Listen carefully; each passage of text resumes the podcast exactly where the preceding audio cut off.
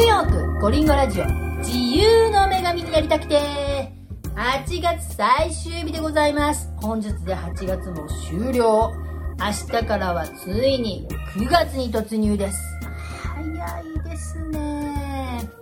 では8月最後にお届けする第172回ニューヨークコリンゴラジオ、えー、先週に引き続き不妊治療対談の行いたいと思います。えー、ホストコリンゴ46歳ただいま絶賛妊活中でございますそして先週に引き続きゲストの方はニューヨーク不妊相談センターストークトークス設立者で、えー、シニアエンブリオロジストの山野辺千佐さんと LA からは不妊治療コーディネーターの渡辺明さんをお呼びしてのご相談となっております。えー、先週は不妊教育がなかなか定着していない中どうやって不妊をもっと皆さんに分かってもらう定着させるかというようなお話でした、えー、先週のお話を聞いてない方はぜひ合わせてお聞きください、えー、今週は妊活サプリについて、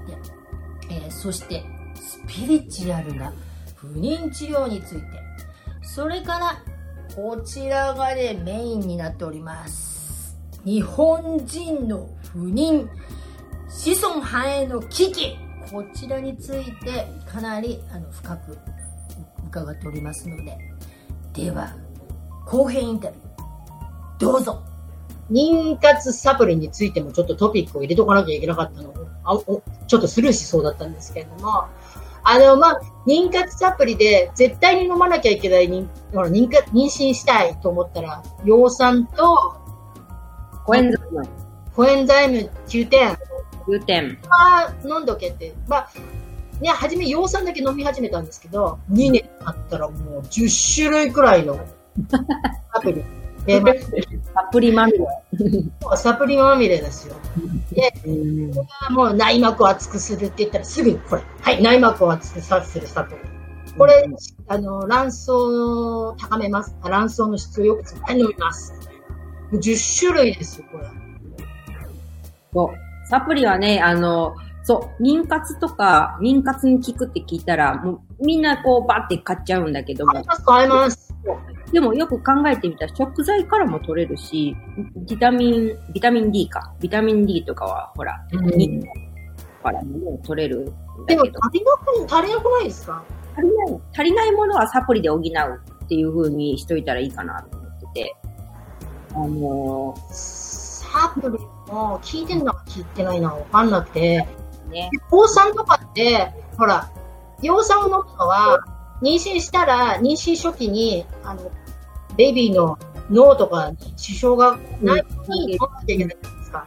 うんうん、私2年間葉酸飲んでるんですけど、なんか結局妊娠しないので、なんか葉酸の無駄になってますよね。葉酸摂取の無駄じゃないですか。これ、葉酸って過剰摂取しても大丈夫じゃなかったっけな？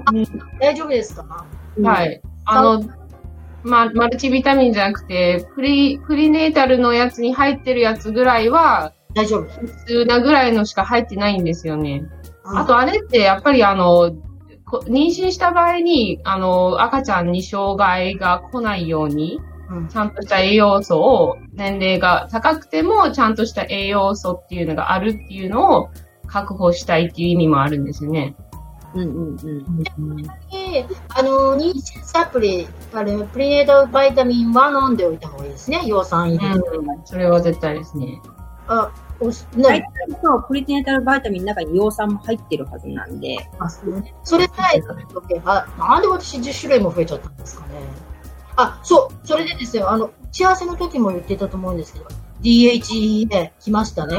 うん私、DHEA をここ1年間飲んでますね。あの、とあるクリニックで飲んでくださいと言われて、あなたもう45歳だなんて、ああ、もう、あの、DHEA すぐ飲んでください。DHEA と高級点をすぐ飲んでくださいって言って飲み始めたんですけど、うん、あの、打ち合わせでも言いましたけれどもね、この DHEA が副作用に、ハゲる、引っ張る、っていう副作用で、あららららららら。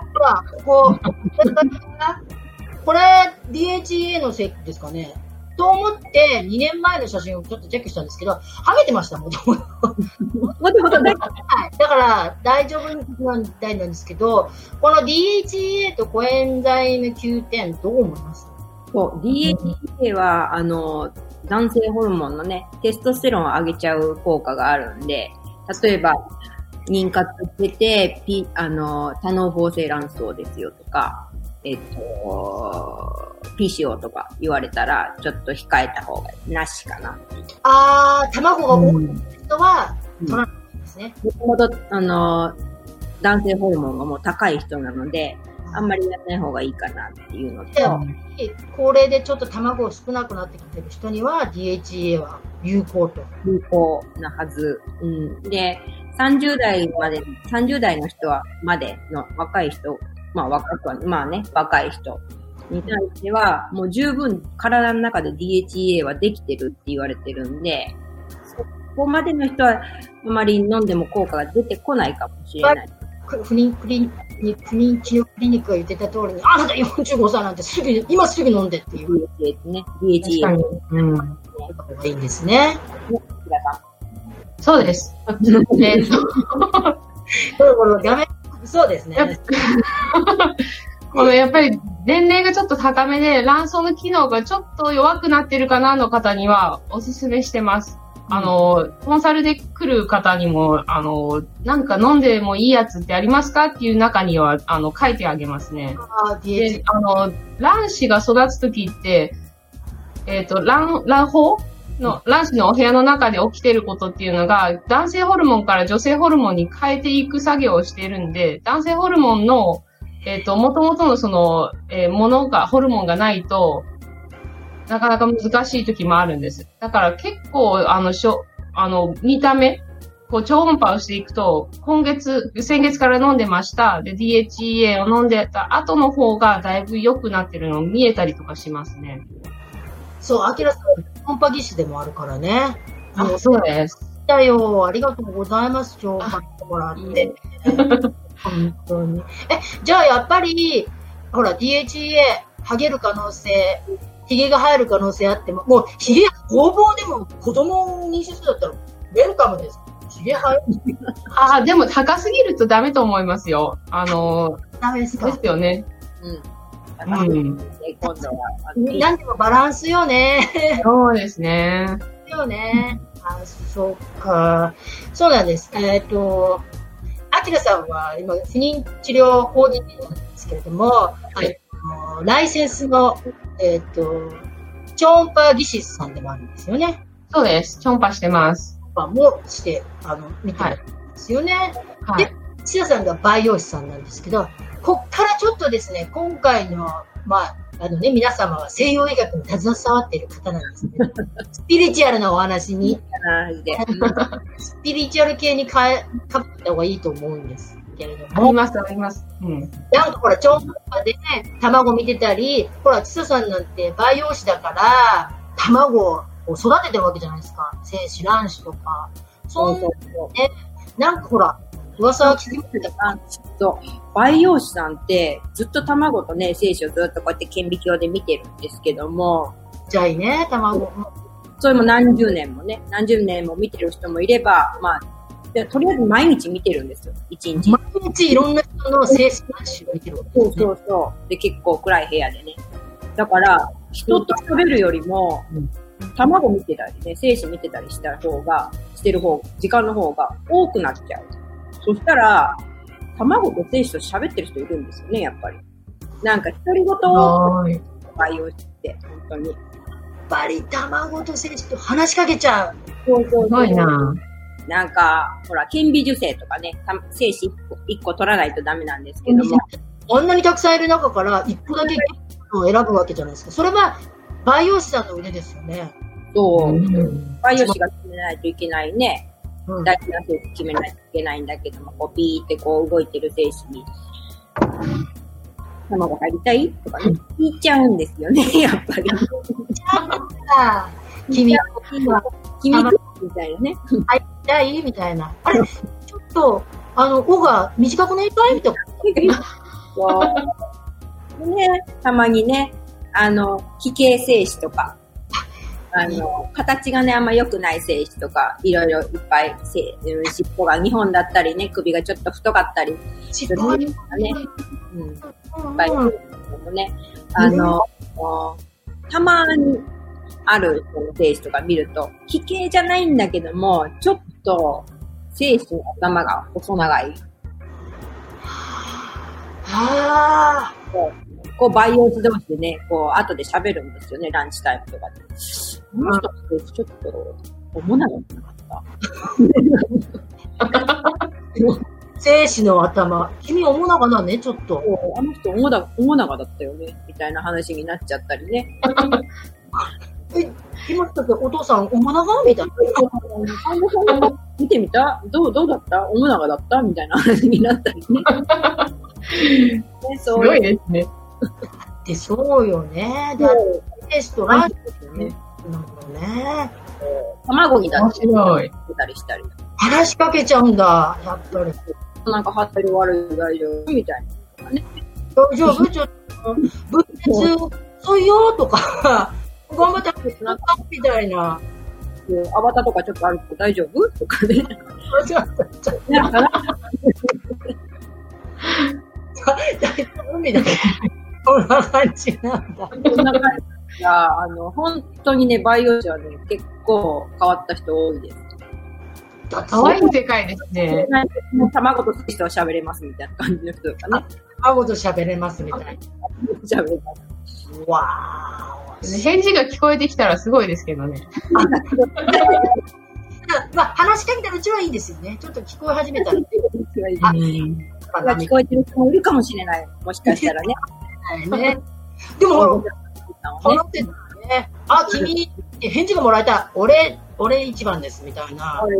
言ってくれたら、それをね、あの、顕微授精した方がいいですよね。そうそうそうそう。あ、返事気のあるやつを。気の、ね、合う精子と、ね、へえ、すごい。やっぱり妊活スピリチュアル入ってるじゃないですか。私も話しかけますよ。あの、卵と卵子なかなかお目にかけれないんですけど、妊娠された方、うん。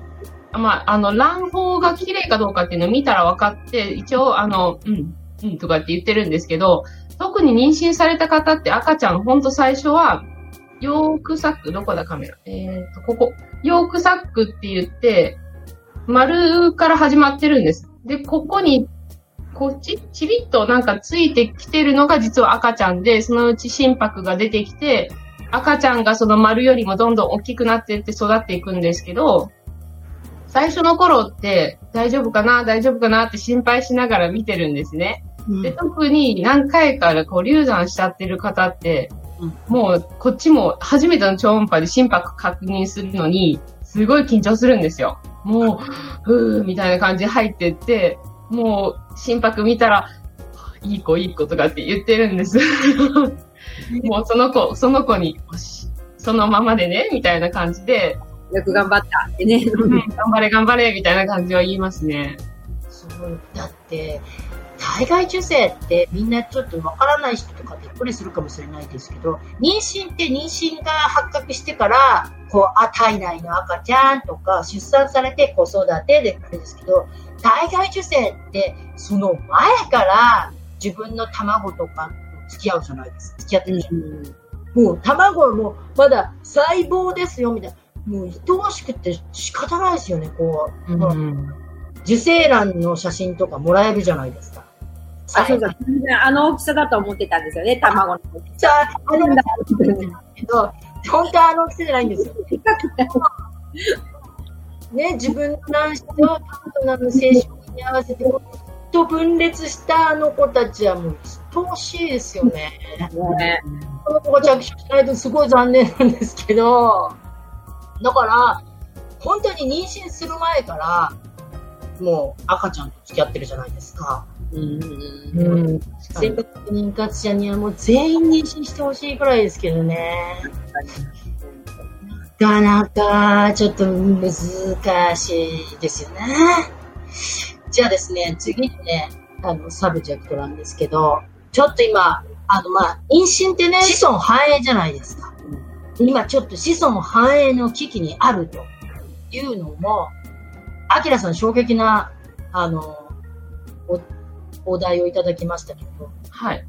えっ、ー、と、こんなこと言ったら皆さんに、あの、変な気持ちにさせてしまうかもしれないですけど、はい。私今働いてる、あの、病院の先生、院長先生って、まあ、アメリカの方なんです。で、はい、病院に来る方も、アメリカ人とかヒスパニックの方とか、まあ、黒人、白人、いろいろいるんですね。アジア人ももちろんいますけども。で、その中で、日本人にしか見え、見れない、あの、しか見れない、うん、に多く見られる現象っていうのが、男性の方が、えっ、ー、と、自分の性欲を子孫繁栄につなげられてないような気がするんです。あの、女性の方が悩んでくる、あの、一応形で、主人も連れてきたんだけども、主人はなかなか私がこのタイミングだよって言っても、疲れたから、みたいな感じで逆にできなくなる。もうそれ言われるとできないんだよねっていうふうに断られちゃうからどうにかしてくださいっていうような方もいるんですよ。で、それって他の、まあ、か、あの、生い立ちの方にあんまり聞いたことがなくて、これは何なんだろうって言って、あの、ね、ボスも、うん、これはなんかもう日本人だけにしか見れないよねとかって言ってました。っていうことは、全体的に日本人の男性の性欲が下がっている。下がってる。もう次の世代を作ろうとしていないような気がするっていう、これから言われましたね。怖っと思いましたけど。これはあれじゃない。でも確かにもしかしたら精神的に今日が排卵日だからあなたって言われたらプレッシャーでできなくなっちゃうのかしら。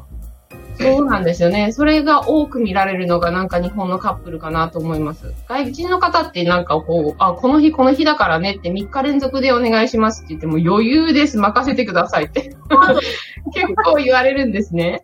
もううちのパートナーなんて、あの、採卵の日に朝ドネートして、その夜も自分で出してましたから。おー。おー。ですよ。だから、本当は IVF とかね、体外受精をすると、あのー、男性とかはそれに合わせて逆にセーブしなきゃいけないじゃないですか。毎日出してはいけない。ちょっと2日ぐらい。2日3日。うん。あ、それが大変みたいで逆に。だから、採卵日はいつって必ず聞かれて、あの、ほら、自分でね、あの、G 行為で出してしまったりしてはいけない。か、貯めておかなきゃいけないんですけど、それはじゃあ日本人の男性に多いですね。なんか忙しい、仕事が忙しすぎる。日本人とアメリカ人とかだったら。あんまりなんか、結婚してから、なんかデートとかしてるっていうふうに。ああ、うん。うん。ちょっと、こなっちゃうのかななんか、こう、ラブラブじゃないみたいな感じ。まあ、まあ、あの、ラブラブな人もいるんだけども。うんうん、全員が全員とは言いませんけどね。そうそうそうそう。うん。なんか、夫婦のスキンシップがちょっと。足りない。足りない人もいるなって思う時が。うん、これ、肝心ですよね。だって本当に、妊活してる女性ってすっごい頑張って頑張って頑張って、もうこれが良ければこれもしてって全部やってるじゃないですか。でも、パートナーの精子がないとできないわけじゃないですか。うう確かになんか今日タイミングだから今日絶対ややんないとダメよって言われたら、それはちょっとストレスちゃうかなって思う。うんうんあの、やっぱり ED の人とかも多いのかしらね。そういう方もいますかね。うん結局そういう方って自分で出せるのに、あの、行為ができないっていう方は、IUI をしたりするんですよ。IUI って言ったらもう精子を取っていただいて、あの、わざわざお医者さんがその精子を、まあ、洗ったりとか綺麗にするんですけど、したやつを、あの、キャテーテルで子宮の中に送り込む。あの。うん。うん。それでタイミングに合わせるみたいなことをやってます、ね。シリンジ法みたいな感じで、自分でやって、自宅でそれをやってる人もいますもんね。シリンジでね。うん。これ危機ですね。ちょっとこれは男性にもくもっと妊活にフォーカスして、不妊に対してもっと知ってもらわないと、うん。に対して知ってもらうのも一つだし、もうちょっとなんかこう、なんていうの？その、タイミングじゃないけども、セックスをもうちょっとこう、スキンシップとしてね、あの、そあの、タイミングで今日排卵だからじゃなくて、あの、基本的に的にや、ちゃんとやってう。ねそ、うそうそうそうそう。線がね、慣れてないから、そのあんまり外人さんみたいにこう、黒、あの、関係が近くないからこそ、その時にもっと緊張してできないのかもしれないですね。ないですよね。うん。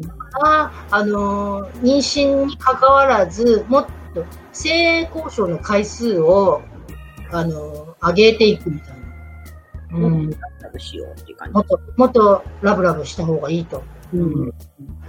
そうですね。子孫繁栄に情熱を持ってほしいと思います。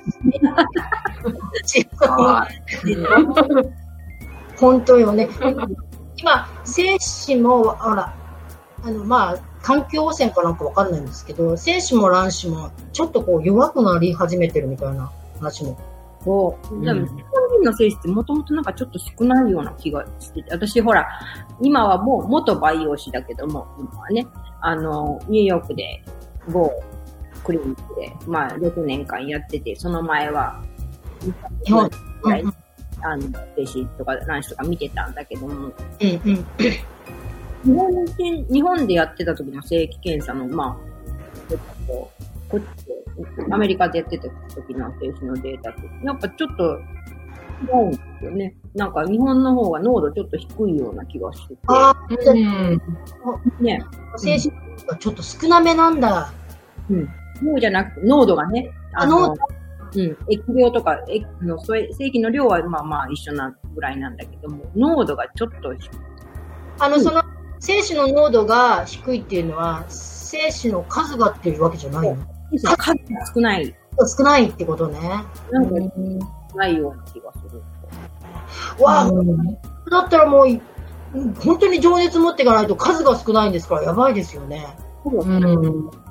あと、しかもほら、前回、アキラさんのインタビューしたときに、アジア人の女性の卵子は、ちょっと他のアメリカ人とか、うんうん。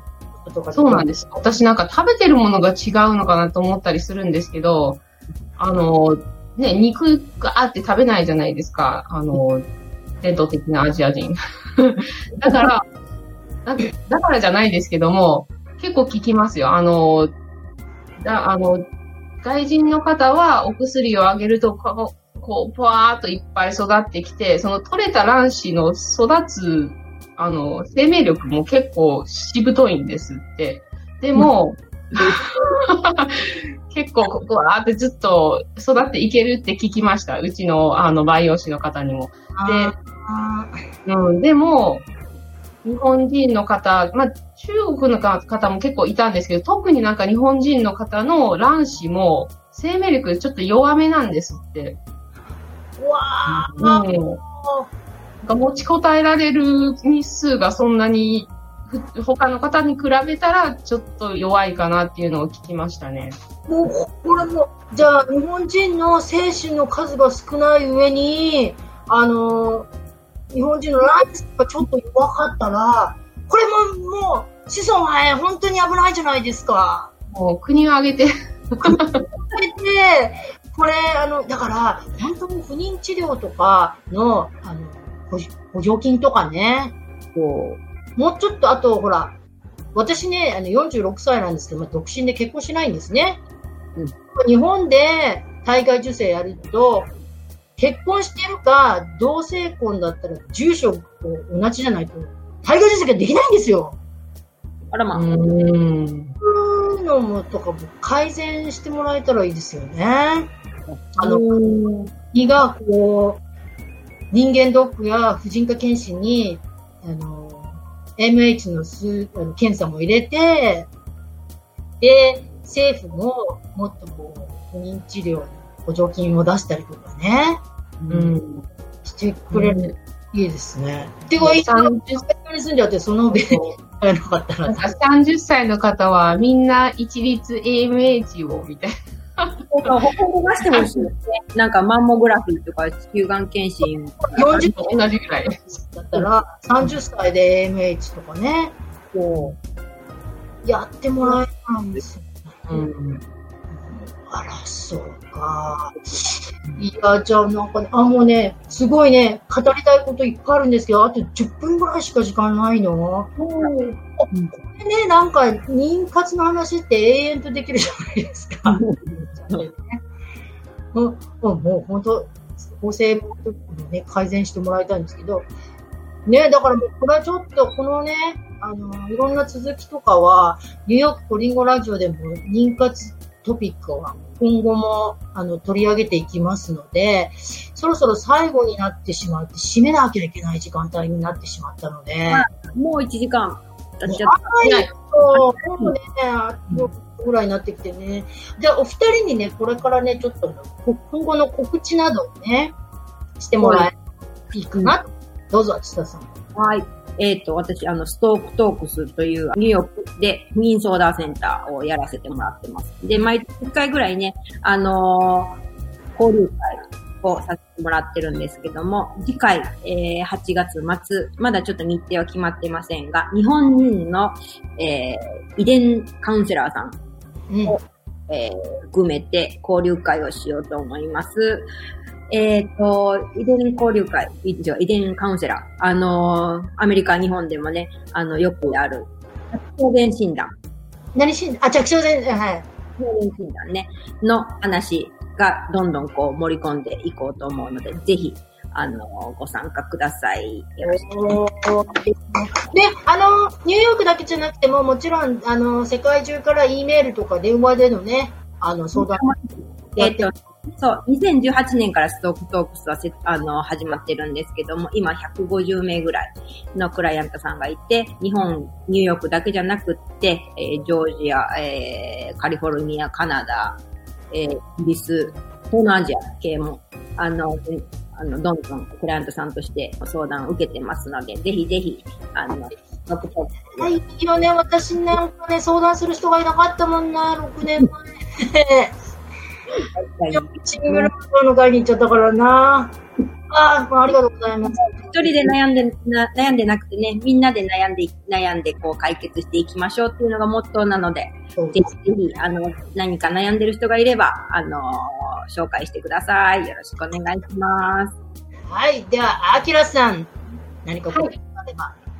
はい。えっ、と、私も本当最近の最、今年始めたばっかりなんですけど、えっ、と、ブログを作り始めようと思って患者さんにですね、来ていただいてたんです。でも、さ、あの、コロナのこととかで、結構オンラインも大切だな、みたいなことを思いついてですね、あの、やっと始めたばっかりなんですけど、えっ、と、ひらがなでジェネホっていうのを探していただいたら、一応、うちの作りかけている やつに入れます。ジェネ、ジェネコですね。で、あの、えあの、URL は generate slash hope っていう風に書いてるんですけども、ドットコム。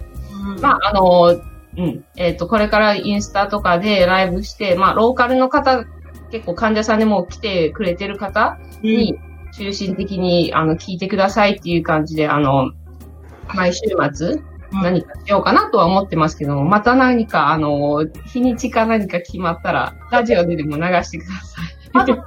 もちろん、もちろんでございますよ。のほら、インスタライブとかもね、ね、これね、ね続きたいですよね、コリンゴさんね。やってましたものね。なんかもうこうやって気軽にね、みんながポンポンポンと、あの、情報交換できるようになるといいですね。うんこうやっていうコミュニティがもっと前からあったらよかったなって思うんですけど、まあもう、悔やんでもしょうがないですし、何を言ってもね、もう46歳変わらないのでね、頑張る。今日はほら、一応私のもうユニフォームになっている、この、あの、チェリーバニーをまた着てきました。弦を担いでね、身を担いでね。あのね、もう、一応、いろいろね、ほら、バニーとか、だるままで用意したんですよ、妊活。群馬だから。本当群馬だからでしょ？ね、あの、一応こう、民にもね、すがりたいぐらいで、あの、いるいるんですけれども、もうあっという間でしね、なんか本当は皆さんの質問とかいろいろお答えしたかったんですけど、短すぎるね、1時間じゃね。まあ、続きはね、コリンゴラジオの方でね。ラジオの方に来ていただけるといいんですけれども、いやもう、二人よかったわ、今日。よしこさんこのくらいで締めないといけないのかなと思ったんですよ。ありがとうございます。やっぱりあの、清美ちゃんから聞いてたのもね、私すごく感じてたんですけど、あの、情報がどこに行けばあるのかっていうのを本当に知らない人、うん、あの、うん、どうしたらいいのかわからないっていう人が結構多いんじゃないかなと思うんですよね。うん、さあ、そう、きみちゃんとこ行ってください。私も、全然わからなくて、二人にお会いできて、本当良かったんです。うん。うんいえいえ。で、機会与えていただいてありがとうございます、本当に。ありがとうございます。ありがとうございました。はい。本当に、あの、続きはクリングラジオの方でね、また、あの、皆さんと集ってね、いただければと思います。はい。ありがとうございました。ありがとうございました。よっちゃん、あきらちゃん、たわごとトーク26時間リレー、えー、無事に、えー、ニューヨークリングラジオもバトンを回すことができました。ありがとうございます。えー、1ヶ月かけてたわごとトークでのニューヨークコリングラジオのインタビューをお届けしてまいりましたが、よっちゃん、あきらちゃん、たわごとトークの関係者の皆様、このような機会を与えてくださってありがとうございます。そして出演してくださったゲストの皆様、えー、聞いてくださったリスナーの皆様、本当にありがとうございます。えー、来月9月からは、ニューヨークコリンゴラジオ、新規一点で、望む所存でございます。えー、今後ともニューヨークコリンゴラジオ、よろしくお願いいたします。それでは、See you next week! バイバイ